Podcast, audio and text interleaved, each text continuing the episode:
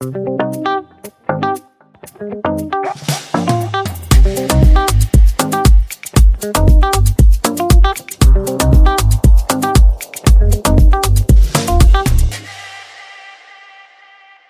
à tous et bienvenue sur le podcast Le lundi de bonheur. Aujourd'hui, je suis en présence de Philippe Pierre. Philippe, je vais tenter de vous présenter, mais c'est vrai que quand j'ai préparé notre entretien, euh, j'ai lu votre CV, j'ai consulté votre site internet, philippepierre.com, et je me suis dit, waouh, quel monsieur. Ah. merci, vous, avez, vous avez différentes casquettes. Euh, je, vous ai, je, vous ai, mis dans la liste de mes slasheurs préférés, ceux qui inspirent. Ouais, Alors, euh, vous êtes expert en, en, management interculturel, sociologue, formateur, consultant indépendant et dirigeant de Philippe Pierre Conseil depuis 2007. Ouais. Vous avez été DRH opérationnel de L'Oréal et Total. Ouais. Comme il vous restait un peu de temps, un peu de temps libre, ouais, vous avez publié 14 ouvrages, 22 chapitres d'ouvrages collectifs, 50 articles de revue euh, à comité de lecture, dirigé plus de 30 mémoires. Ouais. Et puis vous êtes euh, conférencier. C'est d'ailleurs euh, à cette occasion que j'ai eu le, le, privilège de vous écouter lors d'une conférence qui était organisée par la CPME 34 à Montpellier. Ouais, c'est un très bon souvenir. Ouais. ouais. cette conférence, elle parlait des, des nouveaux modes de management. Ouais. Donc, Philippe, euh, votre présence sur le lundi de bonheur, eh bien, c'est un véritable honneur. Et euh, je vous remercie beaucoup d'avoir euh, accepté mon invitation. Bonjour. Bonjour Aurélie, bah, je vous remercie beaucoup. Puis je suis très impressionné par les mots qui sont les vôtres. Très heureux d'être avec vous et de répondre du coup à, bah, à vos interrogations qui, euh, j'en suis certain, que j'ai déjà eu l'opportunité d'écouter plusieurs de vos épisodes, sont au cœur d'une société en pleine transformation. Très bien, merci. Merci pour, pour votre retour. Alors Philippe, moi j'ai tenté de vous décrire professionnellement, mais euh, finalement, qui êtes-vous Et euh, quand vous vous levez le lundi de bonheur, ou pas Ouais. d'ailleurs, Ouais. qu'est-ce qui vous anime? Ah, moi, ce qui m'anime, c'est euh, croiser les mondes. Croiser les mondes. Ça, c'est quelque chose d'important pour moi. Euh, pendant que j'étais praticien, donc euh, opérationnel RH, euh, plutôt dans des grandes structures, j'avais quelque chose qui me disait, ben, tiens, tu devrais regarder en fait la réalité sous un autre angle. Et donc, du coup, euh, je lisais, je partageais beaucoup avec des psychologues, des sociologues, et ça me permettait en fait de distancier mon regard, de croiser les mondes. Donc moi, le, mon, mon, mon bonheur du lundi, certainement aussi Aurélie des autres jours, c'est c'est l'étonnement volontaire. Et je pense, moi, qu'il y a beaucoup de personnes autour de nous qui devraient davantage pratiquer l'étonnement volontaire. C'est suspendre son jugement, notamment si on est dans, le champ de l'entreprise, hein, dès le moment du recrutement, suspendre son jugement, euh, distancier son regard avec des personnes qui ont le courage de vous dire des choses que les autres vous disent plus. c'est important. Euh, et, aussi mieux expliquer comment on fonctionne. Euh, moi, ce qui, ce qui m'amène aussi à, à, vivre ma vie, c'est essayer de comprendre en fait mon mode de fonctionnement et comment je peux parvenir à, à ce qu'un de mes amis, Michel Soquet, appelle l'intelligence de l'autre. Comment on peut parvenir à s'étonner volontairement pour entrer en, en, relation et travailler bien, euh, vivre avec des personnes qui ne me ressemblent pas? Et ça, cette réalité-là, euh, ben, on peut l'appeler ensemble interculturelle. Hein. Tout à fait. Wow. Donc effectivement, euh, sacré défi euh, pour, le, pour, le, pour les débuts de la semaine quand vous, quand vous la commencez et une, une, une belle posture en fait euh, face à un oui. monde qui est de plus en plus changeant, euh, complexe. Ah oui, oui. Oui, oui c'est pour moi très important. Euh, quand nous étions ensemble dans, pour cette conférence, euh, il y a quelques jours, hein, du côté de Montpellier, j'insistais par exemple sur un point important pour moi. Si tu n'as pas changé d'avis pendant 45 minutes d'un entretien de recrutement, tu n'as pas fait de l'entretien de recrutement. -hmm. tu, aurais pu, tu aurais pu te contenter de la lecture d'un CV ou d'un profil euh, LinkedIn. Changer d'avis, c'est un, un, point très important. C'est-à-dire, en fait, euh, distancier son regard et essayer non pas de confirmer, on a souvent tendance à confirmer, hein, quand on est fatigué, qu'on a peu de candidatures ou qu'on a peu de temps, on va chercher chez l'autre des choses qu'on connaît bien parce qu'on les a en nous depuis une quinzaine d'années. On confirme. Mais le problème, c'est que, en fait, euh, on risque à ce moment-là de s'entourer de gens qui nous ressemblent trop. L'essentiel, c'est d'explorer. Et ça, je crois que c'est bien en lien aussi avec la, la, série de podcasts qui est la vôtre. C'est euh, trouver en fait la force, car, car c'est une morale de l'énergie. Hein, trouver mmh. la force en fait de vouloir vouloir. Trouver la force de de dépasser en fait un premier temps qui peut être un temps d'étonnement, voire même de ça gratte quoi. Les questions qui nous sont posées peuvent gratter. comme ce jeune candidat qui m'avait demandé est-ce qu'on doit venir travailler chez vous, monsieur, tous les jours? Euh, C'était à l'époque en contrat à durée indéterminée. Et, je lui avais dit mais non seulement euh, vous devez venir tous les jours, mais même le week-end, vous devez réfléchir à ce que vous faites. Et donc, c'est ces situations de la vie dans laquelle, en fait, on est décontenancé, déconcerté par quelqu'un qui ne me ressemble pas tout à fait. Mais je mhm. pense que c'est euh, un, un, germe très fécond, ça. C'est un point de départ. C'est comme ça que je vois les choses. Attendons-nous attendons de ne pas juger trop vite, mhm. ne confirmons pas trop vite, mais par contre, mettons en œuvre une posture d'étonnement volontaire pour essayer d'explorer davantage. D'accord, super. Merci. Philippe, ce podcast, vous, l'avez dit, hein, il aborde le thème de la qualité de vie et conditions de travail. Ouais. Mais avant de parler de qualité, de conditions, c'est bien du travail dont on parle. Oui, oui, oui. Aujourd'hui, qu'est-ce que ça veut dire travailler? Qu'est-ce qu'on y met dans le travail? Ouais, alors moi déjà, je définis, je distingue déjà le travail comme un lieu possible de domination, mais aussi d'émancipation de la personne, le travail, et l'emploi. Et donc ça, pour moi, ce sont deux catégories euh, déjà à distinguer. Les mhm. conditions d'emploi, avec derrière tout un appareillage qui peut être d'organisation du temps ou de gestion des contrats. Alors le travail, pour moi, c'est, je, je, ouais, je le temps est court, donc je vais, je vais, le dire avec passion. Pour moi, le travail, c'est ce qui me vient en tête, c'est d'abord une expérience d'émancipation, euh, de capacité à, à, sortir de ses déterminismes et à user de sa liberté. Mhm. Euh, quand on travaille avec d'autres personnes, quand on est dans euh, idéalement la création, parfois même d'une œuvre commune, ou en tout cas en fait d'une activité en commun, on découvre les autres au risque parfois d'être un peu étonné et on se découvre soi-même. Et donc c'est le travail pour moi, c'est un temps où on questionne l'autre, on se questionne et demain plus encore, on doit se laisser questionner car euh, dans le champ du travail, et ça c'est quelque chose aussi qui nous anime, je vois comme un, renversement du rapport de force. C'est-à-dire que dans beaucoup de bassins d'emploi qui sont en tension, euh, c'est l'employé ou la personne qui nous rejoint qui a davantage de pouvoir que l'employeur. Et ça, c'est quelque chose, alors dans certains secteurs, hein, mais on constate euh, que dans beaucoup de bassins d'emploi, on a peu de candidatures. Et donc, euh, il s'agit notamment du côté des employeurs de connaître ses forces, de savoir en fait euh, ce sur quoi jouer pour être attractif et derrière ne pas décevoir. Car ça, c'est une condition pour moi de la qualité de vie derrière au travail, être aligné. Et donc, le travail m'inspire cette, cette possibilité d'émancipation. Et la deuxième idée, c'est faire coexister les modèles. Mm-hmm. C'est-à-dire que je crois, moi, que l'entreprise ou l'administration publique ou l'institution demain sera davantage en fait multiculturelle. C'est-à-dire qu'elle associera différentes formes de motivation mm-hmm. et, différents, et différents rapports au travail, c'est-à-dire différents types d'engagement. Pour, pour, le dire de façon un petit peu plus précise, moi, quand je m'analyse un peu comme ça, mm-hmm. j'ai l'impression d'avoir au centre de ma vie trois grands piliers. Tout à l'heure, Aurélie, vous m'avez demandé, mais qui êtes-vous, Philippe? J'ai trois grands piliers. C'est ma famille, le travail et mes amis. Et tout tourne autour. Ça, ce modèle-là, je le connais bien, je l'appelle le modèle du centre. Je le renvoie à une forme de loyauté. Mhm. Et donc, le contrat, en quelque sorte, c'est je m'implique énormément au travail en échange d'une sécurité de parcours.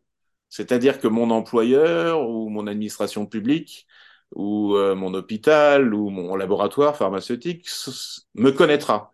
Et ce faisant, si je suis perçu comme compétent, il n'y a aucune raison qu'il me licencie ou qu'il me fasse partir. Mais on voit bien que ce modèle, en fait, a été percuté, a été euh, métamorphosé depuis quelques années. Mm-hmm. Pour autant, en fait, il est au cœur de mon existence.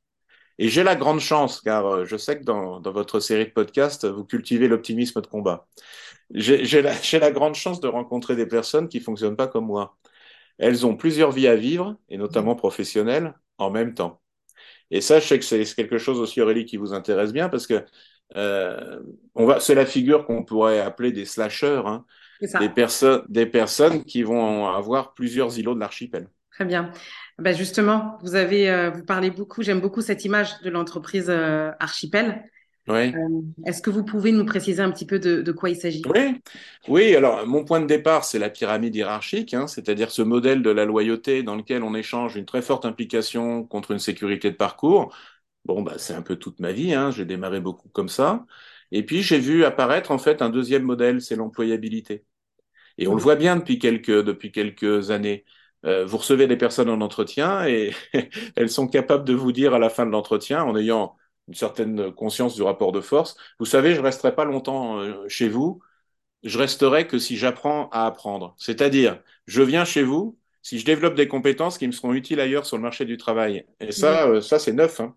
Ce deuxième modèle-là, l'employabilité, pour moi, il est un peu plus anglo-saxon dans son mode de fonctionnement. Mhm. On va parler euh, argent. On va pas, on, va pas en considérer que c'est un sujet tabou ou interdit, comme dans le premier modèle de la loyauté. Euh, et on voit bien que depuis 30-40 ans, euh, si le premier modèle, les mots forts, c'est statut, mérite, temps long, abnégation, sens de l'effort, la loyauté. Dans le deuxième modèle, c'est plutôt contrat, de passage, euh, esprit un petit peu d'équipe ou commando. Euh, ces deux modèles, en fait, s'hybrident modèle du père latin, modèle des pères anglo-saxons.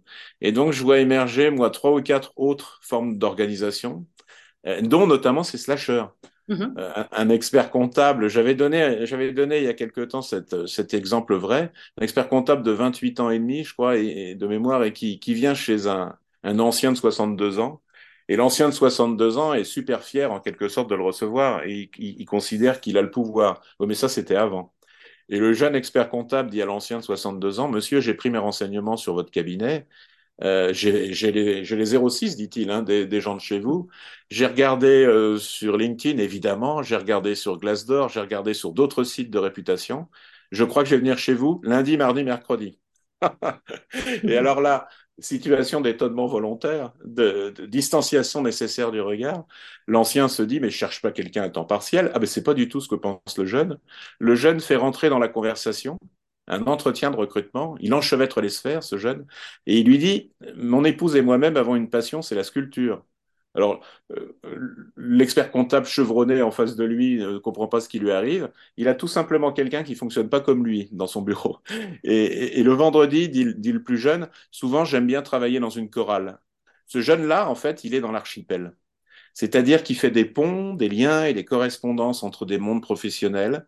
Il assume différentes facettes de son identité en s'immergeant, c'est-à-dire qu'il est convaincu en fait qu'il apprend au contact de personnes qui, en un temps court, lui demandent de délivrer du résultat et donc il apprend sur lui-même. Mhm.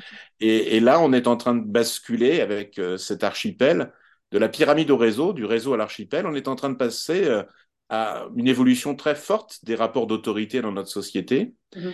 Et moi, je pense qu'une des clés, euh, une des clés pour fonctionner ensemble, c'est l'équité. Et quand une des choses en préparant aussi, moi, cette, cette, ce moment-là, cette rencontre, Aurélie, je me suis dit, tiens, quand on t'évoque qualité de vie, ben moi, ce qui, ce qui me vient en tête, c'est l'équité. Et j'en donne une définition. Identifier et assumer dans nos équipes des différences qui profitent à tous. Mm-hmm. Identifier et assumer dans nos équipes des différences qui profitent à tous. Ça me paraît une excellente formule. Elle est euh, influencée par euh, les lectures que je peux faire d'Aristote. En fait, un employeur, un dirigeant, un manager, c'est quelqu'un pour moi, s'il veut faire preuve de création d'espace apprenant, qui renvoie à une belle qualité de vie, c'est quelqu'un qui doit marquer des différences. Pour moi, le pire risque, c'est le nivellement, et je l'appelle l'égalitarisme. Mm-hmm. donner la même chose à chacun, quels que soient les efforts consentis et le niveau de mérite. Et je pense qu'on est de plus en plus nombreux à ne pas souhaiter ça. Euh, mais alors, ça veut, ça veut dire en fait progresser aussi dans sa capacité à accepter la singularité. Hein. Bien sûr. Mais justement, tous ces éléments-là, pour, pour l'employeur ou le dirigeant qui est resté en mode euh, réseau, ah. c'est déstabilisant quand même. Tout, oui. Tout cela. comment, comment il fait pour, euh, pour switcher, pour, pour comprendre que ça se passe comme ça Enfin, il le perçoit, je pense, mais c'est déstabilisant. C'est C'est déstabilisant, ouais. ça fait sortir de sa zone de confort. Et oui en fait, je pense que d'abord, souvent, euh, en évoquant comme ça euh, cette évolution des modes d'organisation et cette société qui monte en archipel, c'est le titre d'ailleurs de, de, mon dernier ouvrage avec Michel Soquet, hein, L'archipel humain, vivre la rencontre interculturelle. Et on, va s'arranger d'ailleurs pour faire un cadeau à nos auditeurs. Aurélie, on va leur offrir en, en PDF. C'est quelque ah, chose d'important. Ouais, ça me fera plaisir. Vous, je vous laisse organiser comme ça derrière la possibilité de le faire, mais c'est une récompense pour, pour eux. et euh, souvent, en fait, je le vois chez les entrepreneurs, euh, femmes, hommes, qui euh, consacrent une bonne, bonne partie de leur temps à, faire travailler des personnes qui ne se ressemblent pas. Souvent, ce sont leurs enfants qui les percutent. Hein. Oui. Leurs enfants leur disent on voit bien les efforts que vous déployez, mais on n'est pas certain de vouloir la même vie que vous. Hein. Et donc, cette... et moi, j'ai été dans ce modèle du présentéisme. Hein. Je le rappelle souvent, mais quand j'étais DRH, il m'arrivait de dire à quelqu'un à 19h, 19h à l'époque, tiens, tu prends ton après-midi. Donc, j'ai été, moi, dans ce viseur du chef. J'ai été dans ce rapport euh, d'abnégation, cette vision un peu doloriste du travail. Il fallait souffrir pour être récompensé.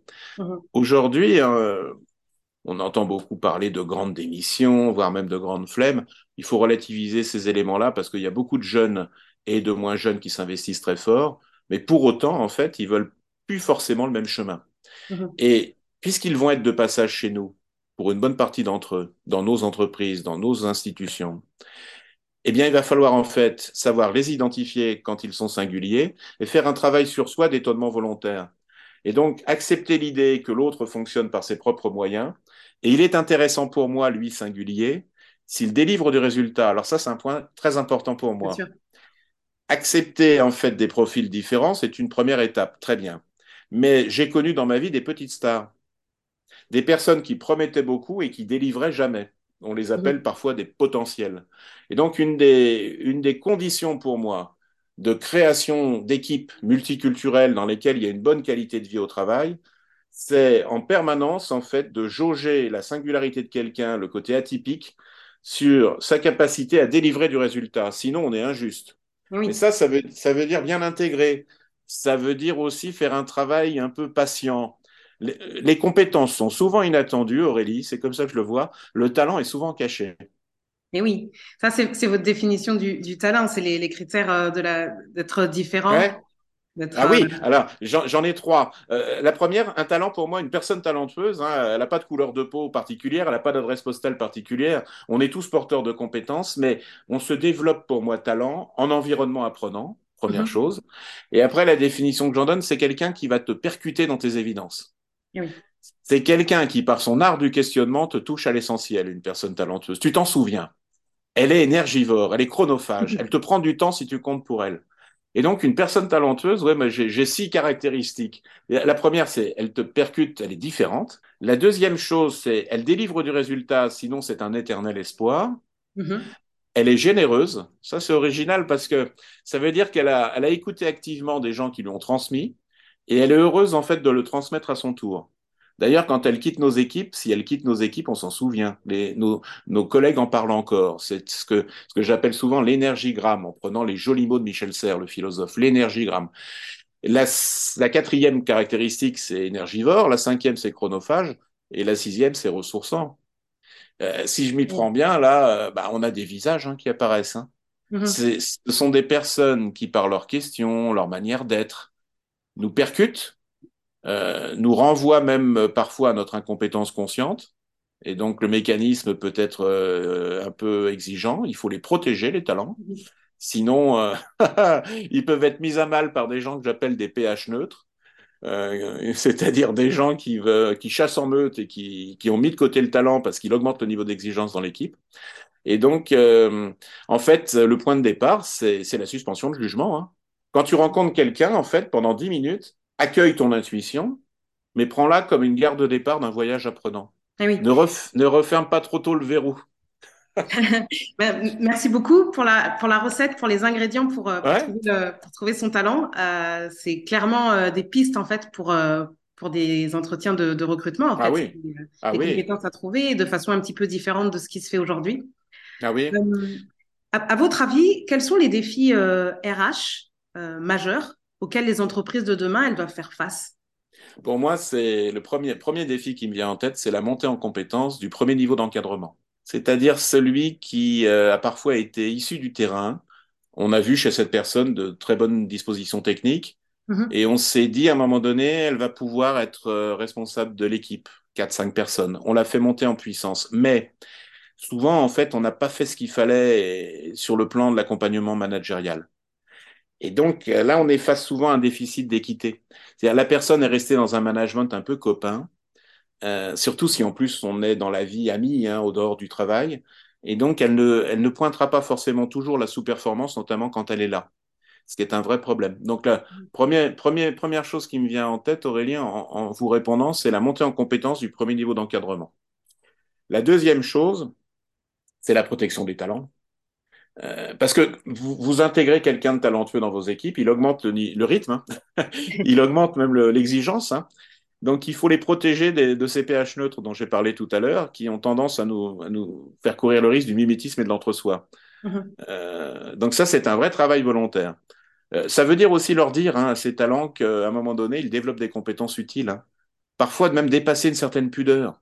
Il faut dire à quelqu'un, un dirigeant, un manager, c'est un producteur de signes. Et les personnes talentueuses sont très sensibles en fait aux signes de reconnaissance que vous savez envoyer. Mmh. Et quand on est là avec eux, on doit, on doit leur donner du temps et mmh. on doit leur donner une très belle qualité de présence. Et puis le, le troisième défi, euh, qui est celui des ressources humaines pour moi, euh, c'est euh, le chemin de l'entreprise apprenante. Et avec cette idée, en fait, qu'une entreprise qui fonctionne bien est une entreprise qui sait associer les modèles. Tout à l'heure, on évoquait la loyauté hiérarchique pyramidale. On évoquait l'employabilité plutôt euh, anglo-saxon contractuel. Les gens sont de passage chez vous. Et puis, c'est Slasher, ce jeune expert comptable, parce que il a été recruté. Hein. J'ai eu des nouvelles il y, a, il y a un mois. Il est toujours là. Il est resté, oui, j'allais vous demander, est-ce qu'il est resté? Ouais, il est resté. Il est resté. Alors, c'est amusant parce que on évoque ensemble l'étonnement volontaire. Et euh, le dirigeant de ce réseau d'expertise comptable, là, qui a 62 ans euh, au moment de l'entretien, et donc maintenant un peu plus de 65, mm -hmm. je l'ai eu en ligne. Il m'a dit, écoute, euh, c'est vraiment quelqu'un d'atypique. Hein. Il a plusieurs vies à vivre en même temps. Il fait partie de ces slashers qui compartimentent.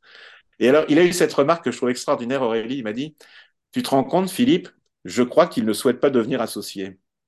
Et alors là, j'ai trouvé ça marrant parce que. Et oui. et, alors, j'ai été honnête, hein, je lui ai dit, en fait, mais tu sais, c'est pas ce qu'il recherche.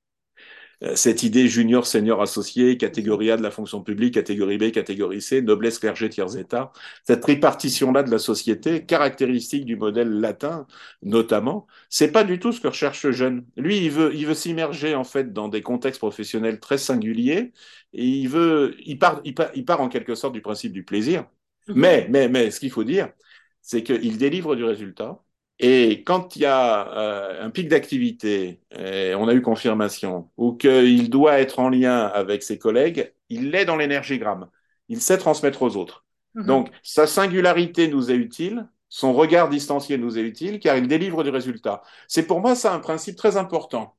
Euh, il n'y a pas pour moi de diversité utile si à un moment donné, la personne, en fait, est capable d'élargir la part du gâteau à distribuer. C'est ça, en fait, le principe d'équité. Hmm. Et, et, du coup, euh, avec ces talents, quelle oui. est la forme de, de, de management euh, la plus adaptée? Ah, ah c'est une belle comment question. On fait, finalement, quand on est manager ouais. et qu'on se retrouve euh, avec un talent, comment on fait? Eh ben D'abord, on leur dit qu'à nos yeux, ils développent des compétences qui nous semblent très importantes. Moi, je suis né, j'ai grandi dans un pays, la France, où quand quelqu'un fait quelque chose de bien, on lui dit pas, c'est normal. Donc, on fait un petit travail là de sortie de soi, en quelque sorte, d'arrachement à ces évidences culturelles. Deux, on va fixer un cap et un cadre.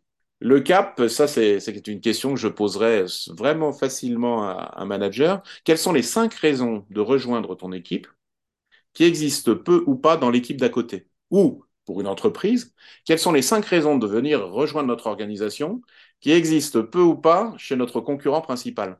Hmm. Euh, ça, DRH un jour, DRH toujours, Aurélie. Je compte sur nos auditeurs, s'ils sont en situation de manager des publics un peu larges, de faire travailler leurs équipes là-dessus. Les cinq raisons de venir. Et puis, j'associe toujours une deuxième question que je trouve très intéressante, c'est que les cinq raisons de nous quitter. Hmm. Quelles sont en conscience les cinq raisons de nous quitter Ça, si on y travaille bien et qu'on oxygène en quelque sorte notre euh, nos équipes, qu'on distancie notre regard, on fait rentrer des anciens là-dedans, des tout jeunes, eh ben, on va pouvoir en fait mieux clarifier le cap, ce qu'on va appeler l'étoile, le sens qui fait qu'on est chez nous à ce moment-là de l'histoire. Et puis, pour mobiliser une personne talentueuse, il suffit pas simplement en fait de l'horizon, de l'étoile, du chemin. Il faut, il faut un chemin. Et le chemin, pour moi, c'est un cadre. Mmh. Une personne qui discute des principes en permanence, une personne qui bouillonne, une personne qui est curieuse, je crois qu'on a intérêt à un moment donné à lui donner une contrainte pour qu'elle soit et qu'elle continue d'être autonome. La contrainte va l'habiliter. Ce qu'on pourrait appeler un mur de rebond, un effet miroir. Et elle en a besoin. Et moi, ça, c'est quelque chose que, notamment, ce jeune dont je parlais tout à l'heure, qui m'avait demandé est-ce qu'on doit venir travailler chez vous tous les jours, euh, eh ben, il était extraordinaire, mais il avait cinq idées à la minute. Mais on était utile parce qu'on a su lui poser d'une certaine manière un cadre qui l'a rendu encore plus improvisateur, encore plus créateur de son parcours. Mhm. Le cap et le cadre, Aurélie. Je pense que c'est euh, une des conditions de gestion des personnes talentueuses. Super. Philippe, merci beaucoup pour, euh, pour cette échange. merci infiniment. Et puis, euh, ben, c'est important hein, de travailler, comme vous le faites, Aurélie, sur la qualité de vie au travail. Et là, dans, dans nos échanges, ben, c'est bien qu'on ait évoqué ces figures de personnes talentueuses. Tout à fait. Merci beaucoup pour le, pour le temps accordé. Je sais que le temps aujourd'hui, c'est un élément précieux. Merci pour euh, ce regard différent que vous proposez. Euh, je retiens bien l'idée de l'étonnement volontaire. J'aime beaucoup cette posture.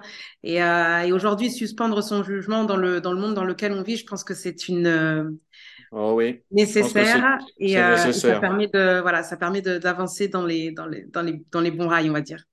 Merci beaucoup, Philippe. Merci Aurélie et très belle continuation. Merci beaucoup. À, très bientôt. à bientôt. Au revoir. Au revoir.